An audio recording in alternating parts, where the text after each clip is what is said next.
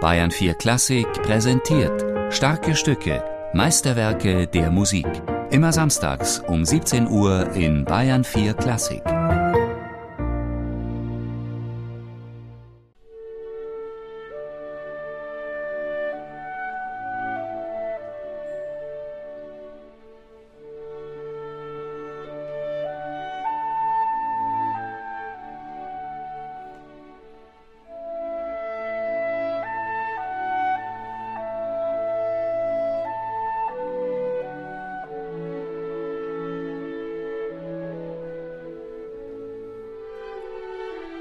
Wie ein Sologesang erhebt sich die Bassettklarinette über das Orchester. Ihr achttaktiges Thema formt einen Melodiebogen, der in seiner Schlichtheit eine unglaubliche Intensität und Ausdrucksstärke besitzt.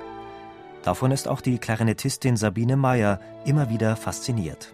Ich finde einfach, es muss einfach klanglich wahnsinnig schön rund sein und tragen. Ein großes Piano mit einem großen Obertonspektrum das ist äh, wie, wie in der Literatur auch so. Je sparsamer, je dichter das komponiert ist, desto mehr Möglichkeiten entdeckt man und hat man mit diesen paar Tönen, die er da uns gibt. Mozart geht in dem zweiten Satz des Klarinettenkonzerts mit dem musikalischen Material äußerst sparsam um. Schlichtheit als Kompositionsprinzip. Eine scheinbar einfache Melodie, der Satz angelegt in schlichter dreiteiliger Liedform. Auffallend auch die Besetzung des Konzerts. Bei den Bläsern sind nur Flöten, Fagotte und Hörner besetzt. Oboen und Klarinetten spart Mozart aus und verschafft so der Soloklarinette ein leichtes Durchkommen. Zudem sind Celli und Kontrabässe voneinander getrennt und die Kontrabässe werden sehr sparsam eingesetzt. Das lichtet den Orchestersatz und macht ihn durchsichtig.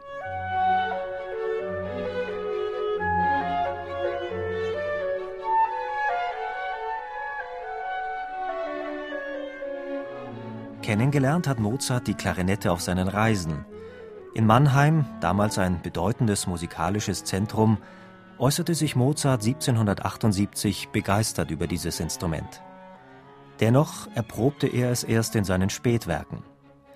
Das Klarinettenkonzert ist nicht nur sein letztes Instrumentalkonzert, es ist überhaupt das einzige Konzert von Mozart für dieses Instrument. In Wien machten die Brüder Johann und Anton Stadler durch ihr Spiel auf der Klarinette und der tieferen Bassettklarinette Furore. Durch diese Freundschaft wusste Mozart genau, was er dem Instrumentalisten abverlangen konnte und wo deren Qualitäten sind. Das Konzert komponierte er damals für den von Anton Stadler entwickelten neuen Klarinettentypus, die Bassettklarinette. Sie unterscheidet sich von der normalen Klarinette durch einen größeren Tonumfang im tiefen Register.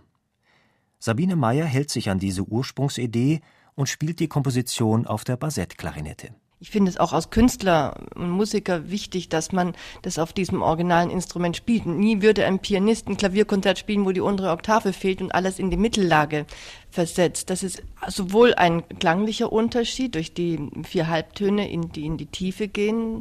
In der Bassettklarinette ist sie eben länger und dadurch ist sie nicht ganz so präsent und hat einen etwas weicheren, dunkleren, sonoreren Klangcharakter.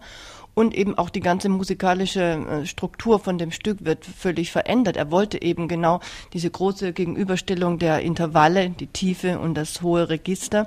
Und wenn man das alles in die Mittellage versetzt, ist der Reiz einfach äh, dahin.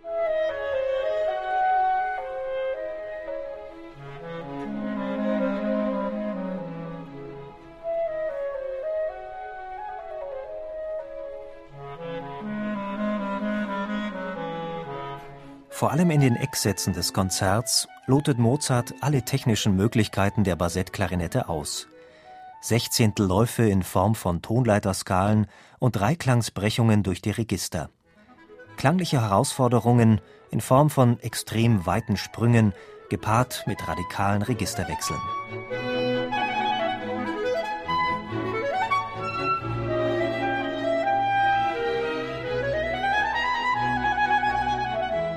Neben technischen Ansprüchen stellt sich aber auch die Frage der Interpretation. Es gibt ja beim ersten Satz nicht eine große Kadenz, sondern es gibt einfach diese zwei Fermaten, die man ausziehen kann, die nicht bedeuten, dass jetzt eine große Kadenz kommt, sondern dass eine kleine Überleitung oder so stattfinden. Und die kann man durchaus wandeln, je nach, je nach Laune.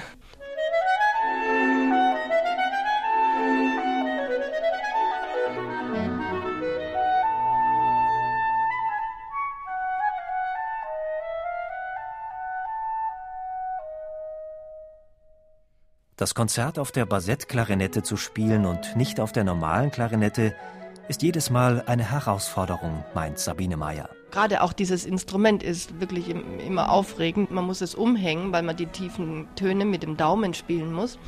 Und durch dieses Umhängen und dieses Weggehen, normalerweise hält man die Klarinette mit dem rechten Daumen und jetzt muss man weg und man spielt so auf Zug. Und das ist immer ein großes Abenteuer. Dadurch, dass man in die Tiefe muss und die, die Geschichte mit dem Daumen ist es natürlich unangenehm, aber es ist nicht unspielbar. Was Mozart schwer macht, sind ganz andere Sachen. Das ist äh, der musikalische Ausdruck und die, diese ganzen Sechzehntelläufe müssen kontrolliert sein, aber dürfen nicht fest sein. Die müssen kontrolliert, aber leicht klingen. Ne? So, das ist eben bei Mozart einfach das Wichtigste, finde ich, dass das so ein großer, also Spannungsbogen auch ist.